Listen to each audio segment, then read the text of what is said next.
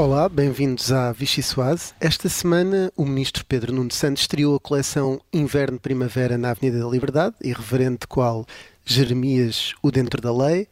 No bairro do Amor, onde a vida é um carrossel, houve lugar para mais um puxão de orelhas de, do Presidente ao Primeiro-Ministro, a propósito do Orçamento da Defesa, e só por existir, o Orçamento do Estado marcou a parte final da semana. Tira a mão do queixo, não penses mais nisso. Vai já deu o que tinha a dar. As portuguesas e os portugueses ainda se lembram muito bem do que significa a verdadeira austeridade. Quem perdeu há de ter. Os 10 euros já foram, entretanto, comidos pelo aumento dos preços e ainda estamos em abril. O Sr. Primeiro-Ministro e os deputados do Partido Socialista podem chamar-lhe o que quiserem. Podem chamar credibilidade internacional, podem chamar prudência, consolidação, podem chamar Cátia Vanessa. Enquanto houver estrada para andar. A bem dos portugueses e a bem de Portugal, a gente vai continuar. Tenham calma. Fala-se aqui em algum lado, como devia dizer se era essa a intenção, a extinção do CEF? Nada! Nada!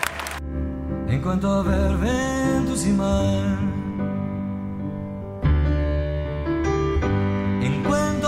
Estrada para andar. Que há, afinal, muita estrada para andar. E assim sendo, senhoras e senhores deputados, a bem dos portugueses e a bem de Portugal, a gente vai continuar. Muito obrigado. Ora, a Vichy Soares hoje eh, decorre aqui a partir eh, do Parlamento, onde estamos mais uma vez, porque estamos a meio de um debate do Orçamento na Generalidade. O meu nome é Rui Pedro Antunes, sou editor de política do Observador, e comigo tenho o repórter parlamentar Miguel Vítor Dias e os jornalistas Rita Tavares e Inês André Figueiredo. Fechem os olhos, porque vai começar a Vichy Soares. Já vou levar nas orelhas de um ouvinte porque voltei a não ter power na voz.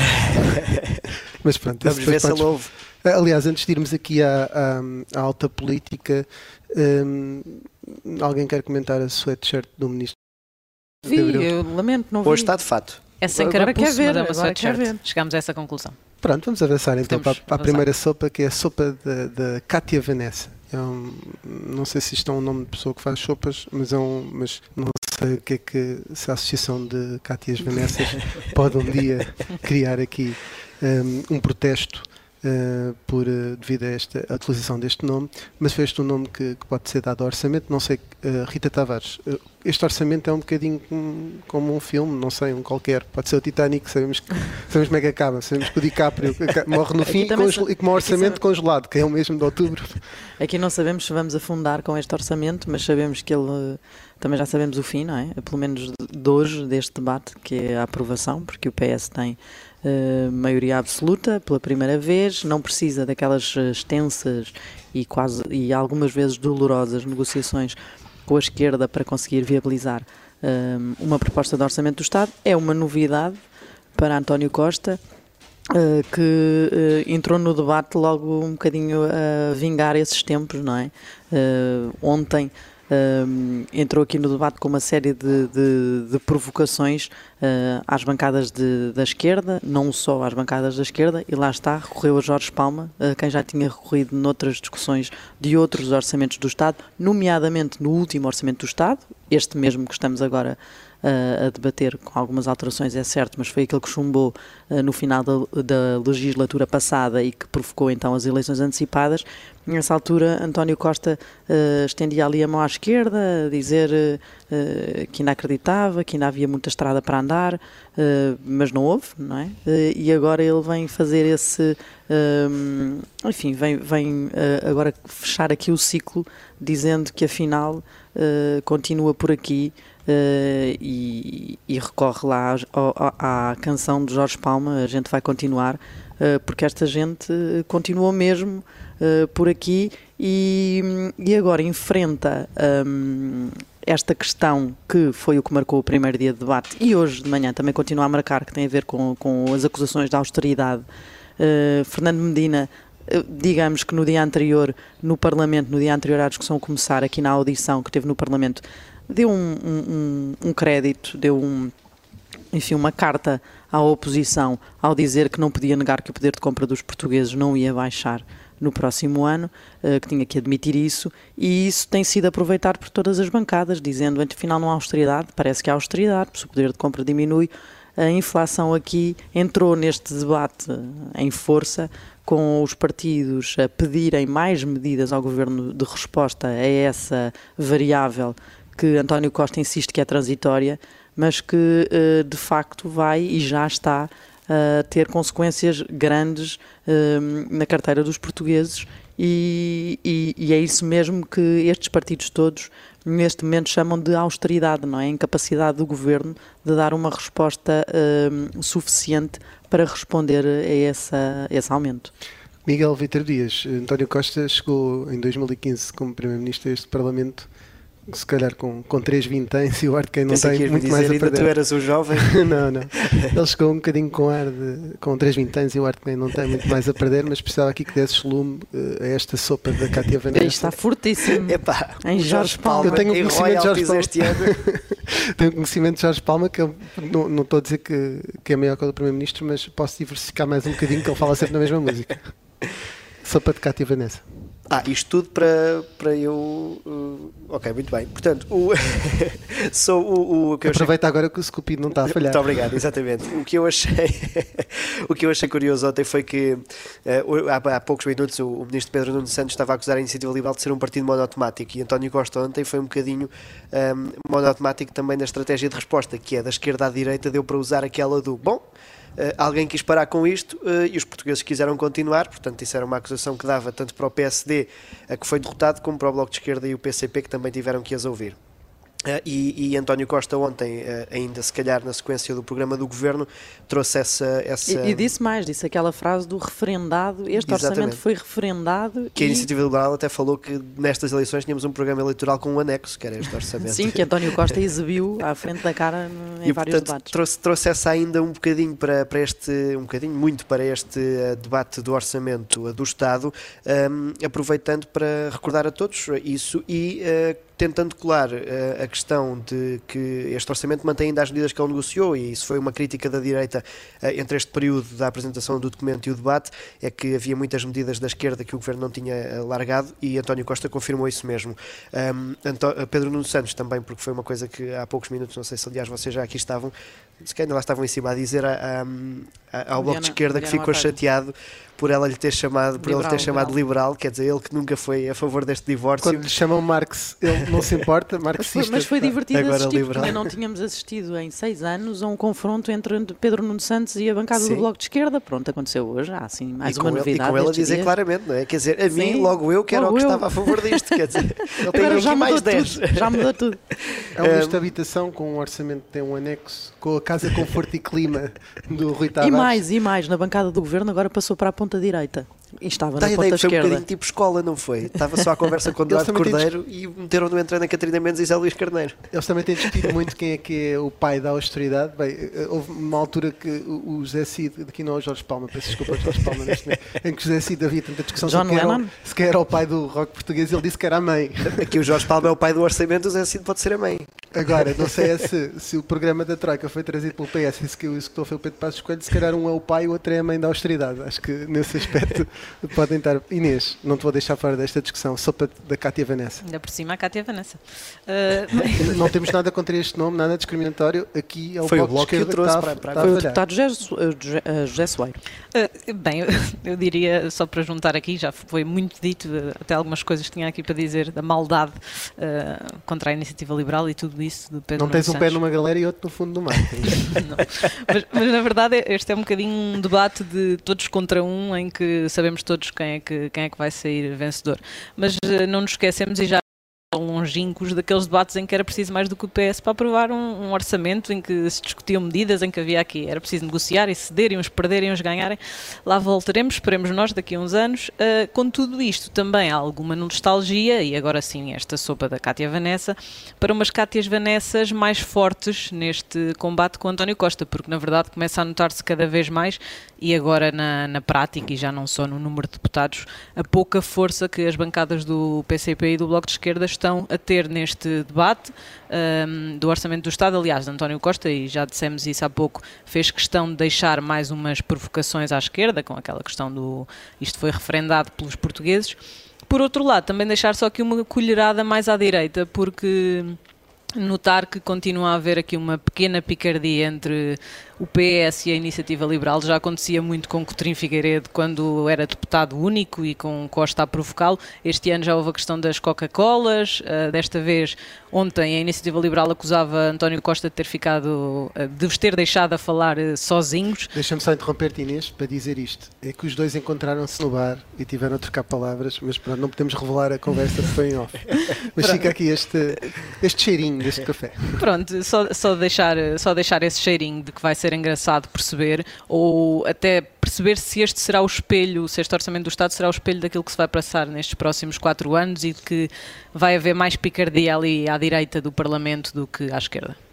Uh, eu, eu propunha agora que avançássemos para a sopa com cravinho, relativamente, uh, já não é um cravinho que temos no, no, Ministério da Defesa, mas pelos cravos e cravinhos que tivemos no 25 de Abril, com os vários discursos, também mais uma vez com o Presidente um, a dar uma no cravo e outra na ferradura. Uh, e, portanto, com alguma crítica ao governo, mesmo que diga que está sempre em sintonia. Que podia ser uh, também uma crítica ao Cravinho, que ele é que foi o último ministro da.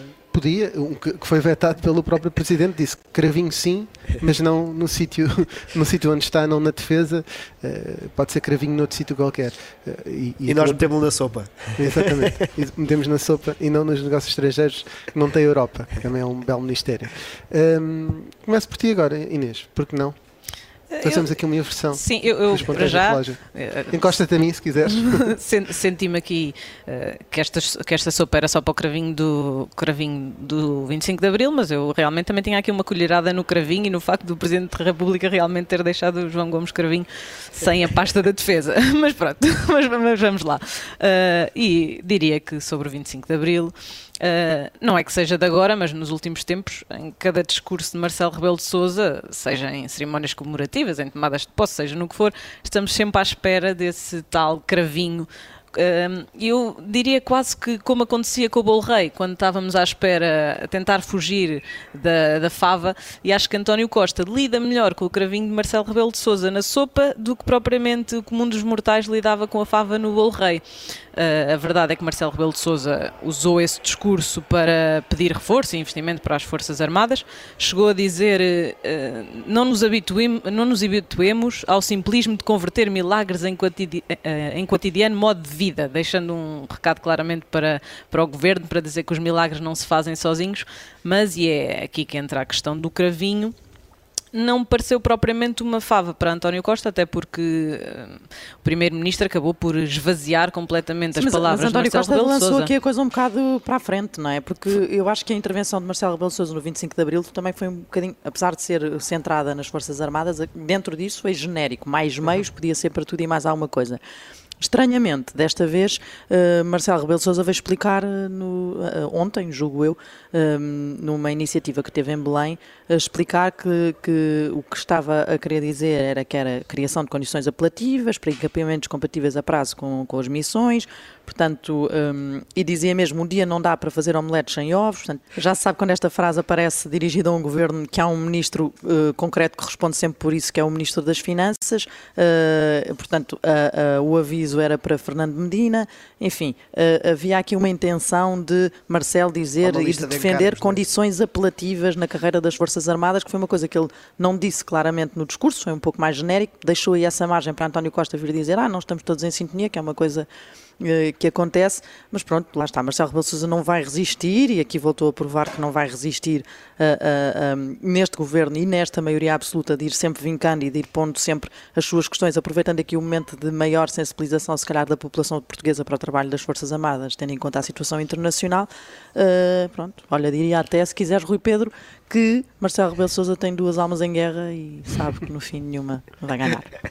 Muito bem. E eu, eu, dizia, eu diria aqui só esse ponto, é que António Costa depois ontem especificou um bocadinho mais uh, no debate de, de que um, eh, estava já no 1.55 do, do orçamento do, do, PIB uh, a porcentagem do PIB em orçamento da defesa e queria chegar a 1,80 uh, em 2024, que não... É o que está acordado com a NATO. é, 2024 acho que não tem aqui nada a ver agora com as ambições europeias dele. A legislatura só não, acaba em 2026. Já já só acaba em 2026. Mas Miguel Vitor Dias, aí nas tuas nódoas negras sentimentais, uh, voltamos ao bairro do amor.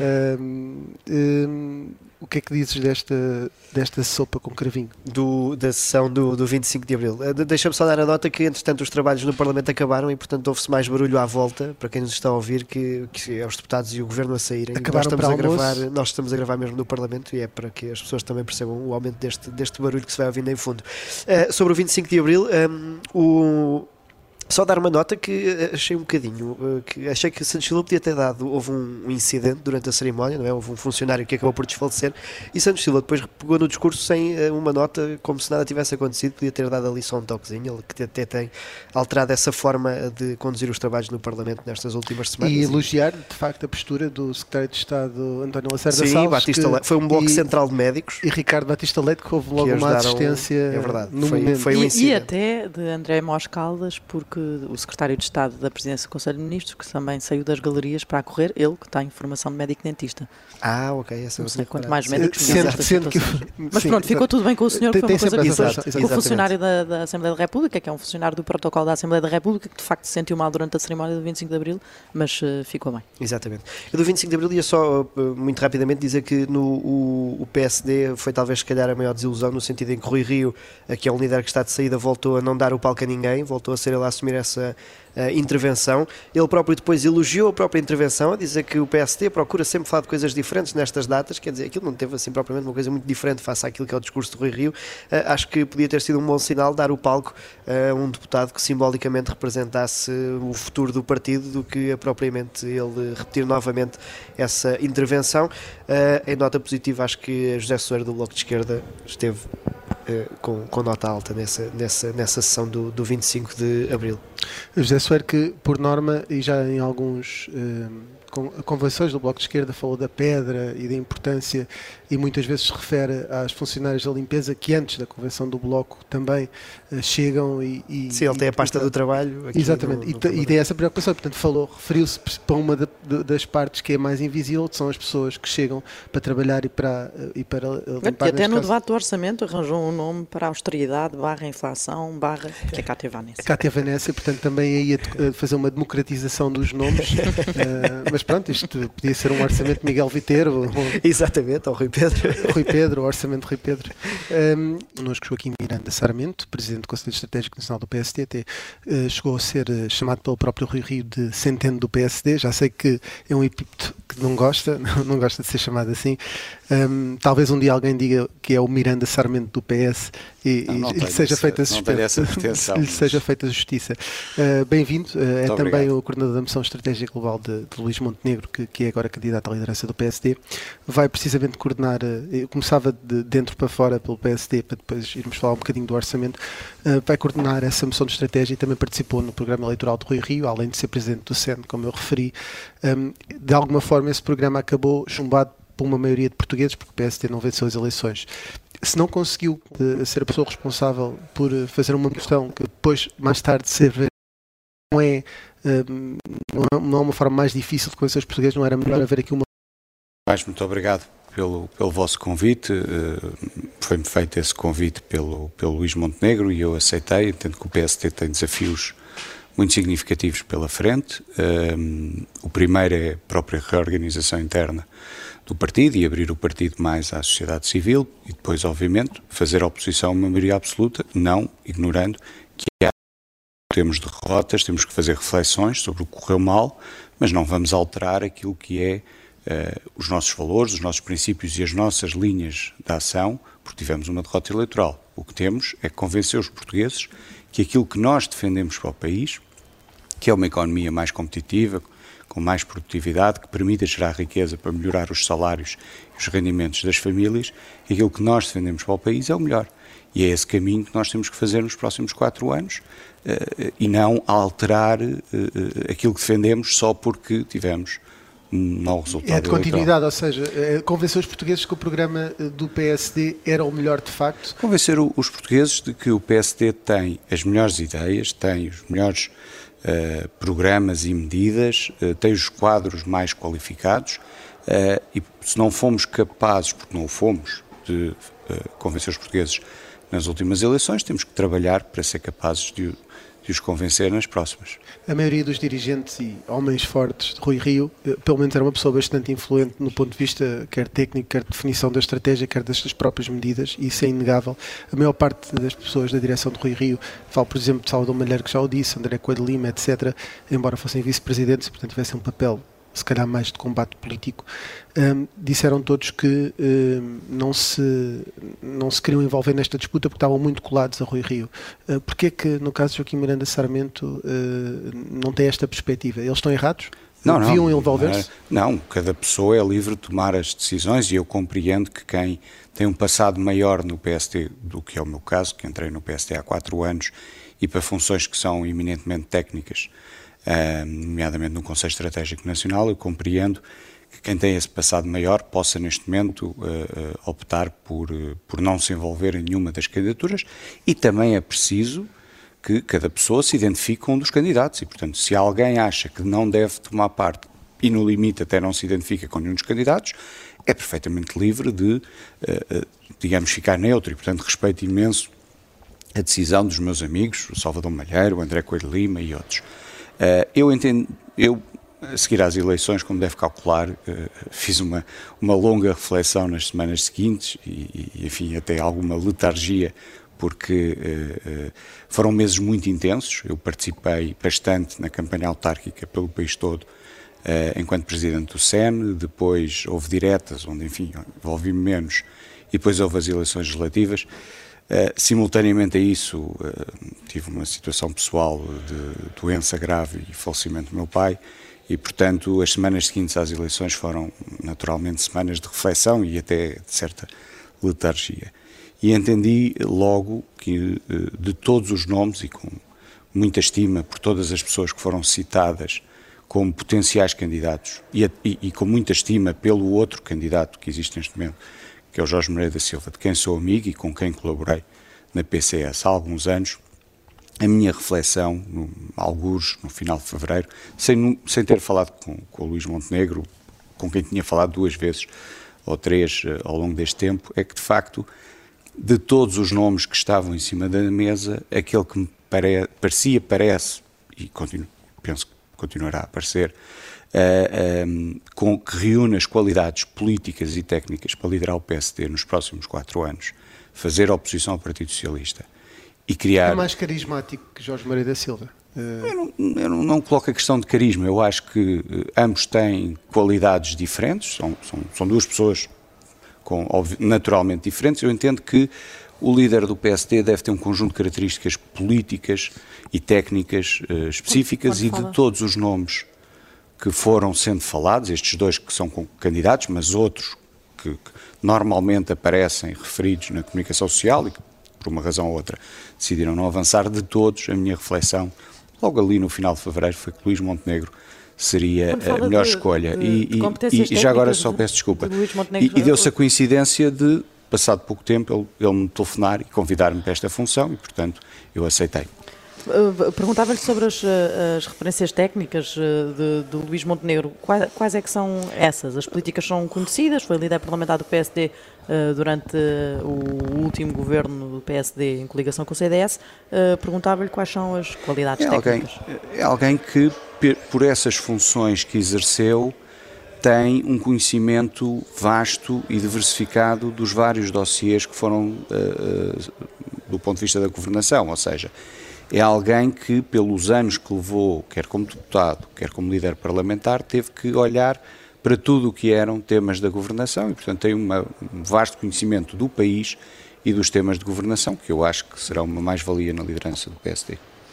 Deixe-me perguntar-lhe, vai coordenar a, a moção estratégica global de Luís Montenegro, como já disse aqui. Há alguma ideia que possa antecipar dessa moção? Eu acho que uh, as ideias são sempre antecipa antecipadas pelo candidato. Ele já referiu várias. um IRS para os jovens até 35 anos com uma taxa máxima de 15%. Hoje, na entrevista que dá a um jornal, refere uma pergunta que eu também tive a oportunidade de fazer ao Sr. Ministro das Finanças, o que é que o Governo vai fazer se cobrar mais receita fiscal do que aquela que está prevista no orçamento e, e se a inflação for maior do que aquilo dos, do que os 3,7 que estão previstos no orçamento, a receita fiscal uh, também uh, será maior e, portanto, uh, Luís Montenegro tem tido a preocupação de ir avançando com algumas medidas, também com algum com a sua reflexão e com aquilo que é a sua visão do posicionamento do PSD, mas é ele que compete apresentar todas as ideias da moção. Podendo ficar dois anos, uh, se for eleito, Luís Montenegro não corre o risco de ser substituído a meio e não chegar a ir a eleições legislativas?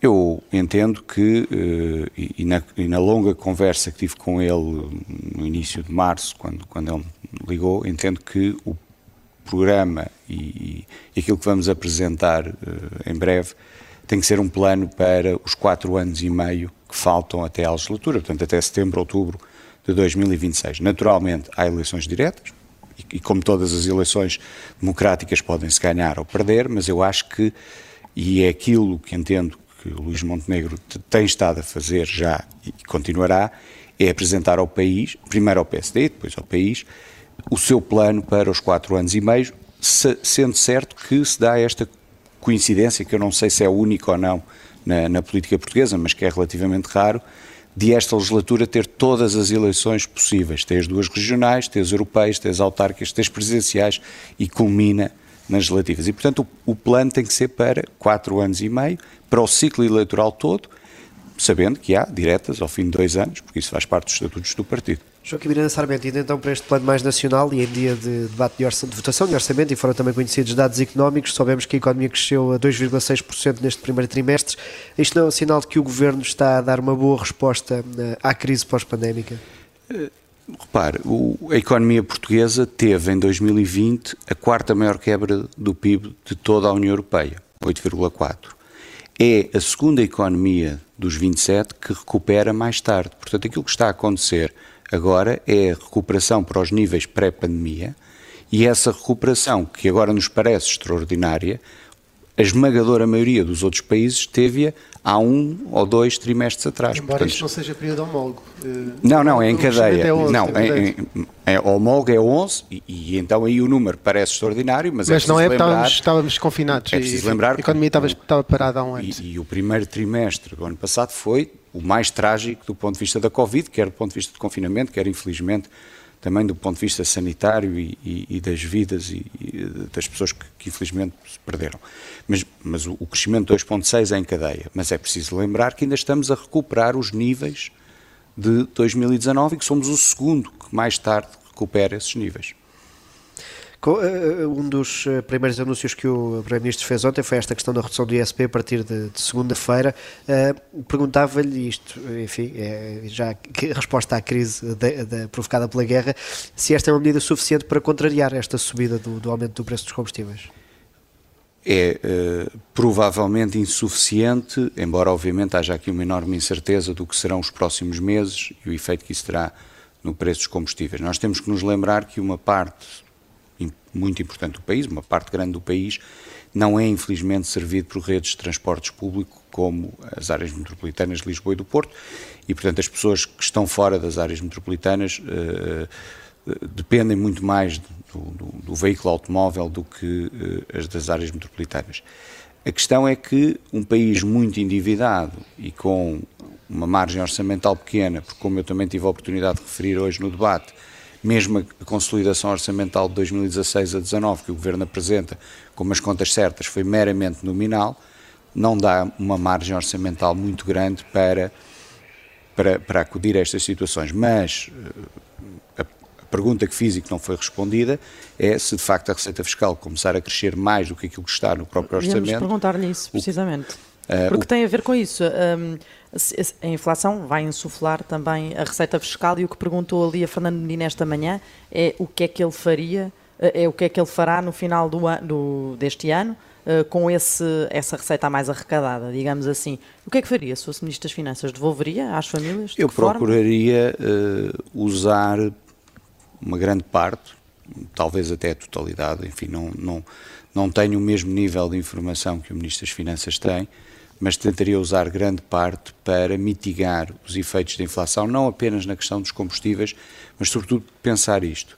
A inflação é um imposto escondido e é um imposto profundamente regressivo. São as famílias de menores rendimentos que concentram a maior parte do seu rendimento em bens essenciais e, são, e é nesses bens essenciais que está a haver a maior, o maior aumento de preços. E, portanto, continuar e, portanto, a fazer medidas uh, nessas ou, áreas ou no limite, que... Ou no limite, no final do ano, talvez fizesse uma distribuição uh, por, por essas famílias da receita fiscal cobrada acima daquilo que está previsto no uhum, orçamento. Uhum, não, uhum, obviamente, o montante que está previsto sim. no orçamento. Ou devolveria no IRS do ano seguinte? Ou? O, o, IRS tem sempre um problema, que é, há pelo menos meio milhão de portugueses que nem sequer entregam a declaração de IRS e depois há dois milhões e meio que entregam e que por terem rendimentos muito baixos não pagam imposto. Portanto, esses 3 milhões são a, camada de população mais afetada por este imposto regressivo. Portanto, temos de ter medidas para esses e depois também para quem, obviamente, paga IRS e, sobretudo, para aquilo que definimos como a, a classe média. Uh, ainda sobre a sua intervenção, fiquei ali intrigada com uma parte em que disse que o PS é o pai da austeridade e que e lembrou uh, os vários PECs que houve uh, no, em, no, no, governo de José Sócrates, ainda no último, um, e que no PEC 4, uh, por exemplo, aparecia o corte de pensões, essa proposta, o PEC 4 foi chumbado, aliás, provocou depois a queda do governo, mas o corte de pensões acabou mesmo por avançar, sendo travado depois pelo Tribunal Constitucional. Estava por, estava num pelo governo seguinte. Sim, mas, mas repare, o, o que eu, eu queria eu, perguntar aqui é que não é a única medida. Depois temos a seguir a Passos Coelho mal toma posse, vai ao Parlamento e diz corta 50% do são, subsídio de Natal. Portanto, há são, mais medidas são, da austeridade. Eu só queria chegar a este uhum, ponto. Sim. Só para concluir sim, sim, a pergunta. Claro. Afinal, qual, é, os dois partidos dividem esta paternidade ou não? Não me parece. Uh, primeiro, uh, eu, obviamente, acho que a discussão da austeridade deveria ser uma discussão passada, mas é o Partido Socialista que traz sempre à memória. Ontem, no debate, até foram buscar o orçamento de 2013. E o que eu quis dizer foi: quem conduziu o país, através de uma política económica e orçamental irresponsável, quem conduziu o país a uma situação em que o país teve que uh, ter austeridade foi o Partido Socialista. E é o Partido Socialista que faz a austeridade no PEC 2, no PEC 3, no PEC 4, é o Partido Socialista que assina o memorando de entendimento. Mas o que estava ali a dizer é que sim, que o, Partido Socialista fez a austeridade, mas a verdade é que o PSD também o a continuou, PSD, não P... cortou aí essa linha. Não, porque estava, primeiro, vinculado a um memorando de entendimento, segundo, tinha que cumprir metas orçamentais para garantir o financiamento da Troika e voltar aos mercados. E eu recordo que no memorando de entendimento o regresso aos mercados estava apontado para o final de 2013 e, com, e Portugal conseguiu regressar aos mercados em outubro de 2012. E, portanto, o governo da altura fez um esforço muito grande, os portugueses fizeram um esforço muito grande para colocar as contas públicas em ordem, poder regressar aos mercados e poder terminar o programa da Troika. Houve um país que seguiu o caminho inverso e era o, o país PS que era diz que isso é, é graças era, a ter ido além da austeridade. Pois, mas há um país que fez o caminho inverso e era o país que António Costa em janeiro de 2015 dizia que, que que era, o, que era o exemplo que Portugal devia seguir, que era a Grécia. E a Grécia teve três programas de austeridade. Isso significa que se nós tivéssemos seguido aquilo que o PS defendeu com António José Seguro e depois, sobretudo, com António Costa, a Troika teria cá ficado muito mais anos, com muito mais austeridade. Portanto, a austeridade foi necessária nesse ponto. A austeridade resultou, sobretudo. E boa. Não, repare, é óbvio. O, o, o Ministro das Finanças disse isto na terça-feira à tarde, em resposta ao Bloco de Esquerda e ao PCP disse uma coisa, e, e eu até vou citar uh, diretamente, como é que alguém acha que as pessoas querem ser impopulares ou impor medidas difíceis? Ele disse isto terça-feira à tarde na, na, na, COF. É óbvio que ninguém no governo anterior, eu estou à vontade, não, não tive nenhuma ligação a esse governo, no início estava em, em, em Tilburg a fazer o meu doutoramento, depois a seguir estava em Belém como assessor económico do Presidente Cavaco Silva, não tive nenhuma ligação a esse governo, mas tenho muita estima pelo, pelo Primeiro-Ministro da altura. É óbvio que ninguém naquele governo se sentiu confortável com aquelas medidas, ninguém gosta de tomar medidas impopulares, porque, vamos lá ver, eu acho que o objetivo de qualquer político e sobretudo os dois partidos principais uh, de poder, é ganhar eleições e, não se, e obviamente que é muito mais difícil ganhar o voto de uma pessoa se se corta salários ou corta pensões ou aumenta impostos. O que eu estou a dizer é que esse governo tomou uma missão que era a prioridade do país, que era cumprir as metas orçamentais, regressar aos mercados, garantir que em maio de 2014 o país não teria que pedir mais dinheiro à Troika e que poderia terminar o programa de assistência. E isso foi conseguido. E isso é algo que daqui a 20 ou 30 anos, quando se fizer história, como agora se está a fazer a história das duas intervenções do FMI, é algo que vai ser uh, uh, registado como absolutamente vital para, para ter colocado, a partir de meio de 2013, a economia portuguesa a crescer, o desemprego a cair e o rendimento dos portugueses a subir. Um, Joaquim Miranda Sarmento, estamos aqui já com uh, pouco tempo, até seguimos para o Carmo Peixe. Não, não há problema nenhum. Uh, so, uh, de uma forma mais sucinta, o PSD está disponível para negociar com o PS propostas de alteração agora na especialidade? Estamos, nós sempre tivemos disponíveis nestes anos para negociar medidas para o país, reformas estruturais que o país precisa, e deixe-me pegar nessa, agora, para fazer aqui um dois em um, que é uma das propostas de alteração que o PS vai propor é um aumento do orçamento da defesa. Eu julgo que vai fazer isso em sete especialidade, foi Sim. o que eu entendi. Um, e onde é que cortaria o PSD para acomodar esse, esse aumento de gasto na defesa? Na Isso, saúde, na educação? Não, não, repare. Eh, primeiro temos a questão da, da receita fiscal e, e, da possível revisão uh, da previsão de receita fiscal face aos novos dados, quer de crescimento, quer de inflação. Eh, depois, obviamente, terá que ser quem fizer essa proposta em sede de, de, Comissão de Defesa, os meus colegas deputados nessa comissão, que terão que encontrar, primeiro, qual é o montante, quais são as medidas eh, e depois qual é a contrapartida. A contrapartida não tem que ser uh, reduzir despesa nas outras áreas, a contrapartida pode ser uh, uh, este adicional de receita que se espera ou pode ser outra qualquer medida. Mas aí seria desviado das famílias para a defesa? o adicional que se ganha mais com teremos, teremos de estabelecer prioridades.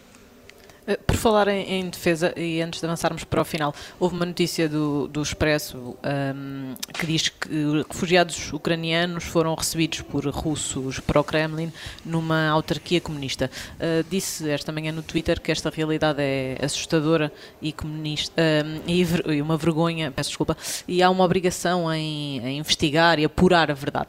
Acredita que uma autarquia do PCP pode, de forma deliberada, ter pessoas com ligações à Rússia a receber estes refugiados? Eu espero que não. Eu espero sinceramente que ninguém em Portugal possa ter qualquer ligação a um regime com as características do regime russo, uh, mas a notícia existe e por isso é que eu disse: se ela for verdadeira, deve ser investigada e, e, e espero que no final se conclua que não. Mas se se concluir que de facto há pessoas com ligação uh, ao regime de Putin a trabalhar em autarquias ou no governo central, uh, o governo tem que atuar de maneira a garantir a segurança dos refugiados que estamos a receber. De que forma, já agora? No limite e pedir que essas pessoas possam sequer contactar com esses refugiados. Vamos supor que, eu não, mais uma vez, eu não sei se a notícia é verdadeira, mas vamos supor que de facto aquela pessoa que interrogou aqueles eh, refugiados ucranianos está mesmo, tem mesmo ligações a Putin. É a segurança das, dos refugiados e das famílias dos refugiados que está em causa. Nós não podemos deixar que essas pessoas atuem livremente. Joaquim Miranda Sarmento, vou-lhe fazer uma última pergunta que apela mesmo à sua capacidade de síntese, que conhece muito bem o meio académico, no jogo do ISEG, mas Luís Montenegro diz que João Leão, eh, neste caso do ISCTE, eh, mostra o facto de ir para vice-reitor que há uma rede socialista a espalhar tentáculos por todo lado. Concorda com, com esta afirmação? João, João Leão não devia ter ido para vice-reitor depois de ter aprovado um projeto de milhões uh, daquela instituição? Eu creio que João Leão deveria ter regressado ao seu lugar de origem, que é de professor auxiliar na, na Faculdade de Economia do ISCTE. Evitando ser diretor? Evitando, de, pelo menos para já, ou então o tal projeto deveria ter passado por outro crivo, nomeadamente pelo crivo do Ministério, do Ministro da Tutela, Manuel Leitor. Vamos então agora avançar para o Carnal Peixe, já esteve na Vichy Soase, é dos poucos, acho que podemos contar pelos dedos quem, os repetentes uh, que aqui estiveram. Não me diga que eu chumbei da primeira vez. não, não, nada disso, nada disso. Uh, acho que aqui ninguém chumba. uh, e vamos então lançar a trilha para este momento de semitensão. Preferia dar uma aula de parcerias público-privadas a Pedro Nuno Santos ou Mariana Mortágua? eu penso que os dois poderiam perceber que as PPPs são um modelo e têm vantagens e desvantagens, como todos os modelos. Como sócio do Benfica, quem é que levava a um jogo do Clube do Coração? João Leão ou António Costa? Eu creio que o João, eu creio que são ambos do Benfica, portanto, talvez levasse João Leão, que é meu colega na academia. Preferia tomar posse como Ministro das Finanças, tendo como Presidente da República Paulo Portas ou Luís Marcos Mendes?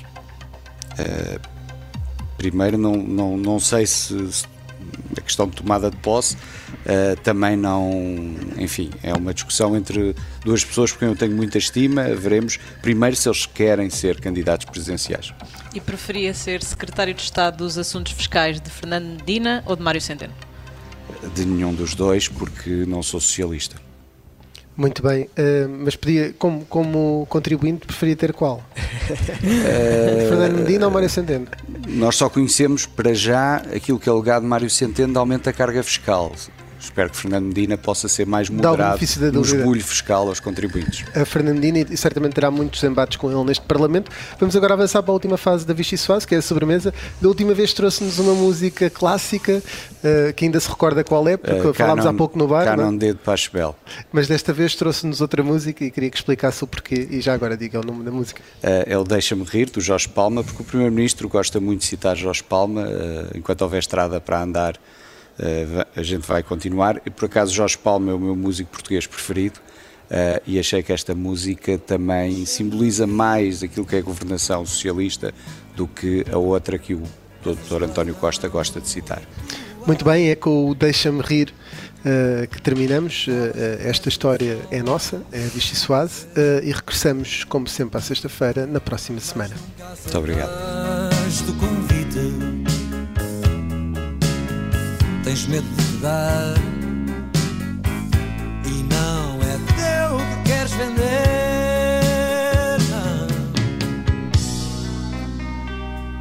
Deixa-me rir. Tu nunca lambeste uma lágrima. Desconheces os cambiantes do seu sabor. Nunca seguiste a sua pista do regaço lá nascente. Não me venhas falar de amor.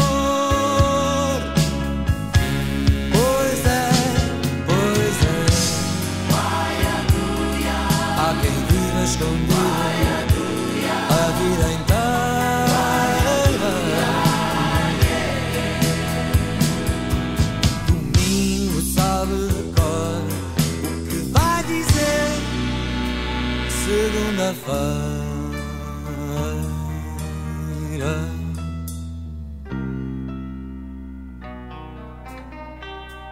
Deixa-me rir. Tu nunca escutaste esse engenho de que falas com tanto apreço. Esse curioso alambique onde são destilados noite e dia o choro e o riso. Deixa-me rir, ou então deixa-me entrar em ti, ser o teu mestre só por um instante. Iluminar o teu refúgio, aquecer-te essas mãos, rasgar-te a máscara sufocante. Pois é, pois é. Há quem viva escondido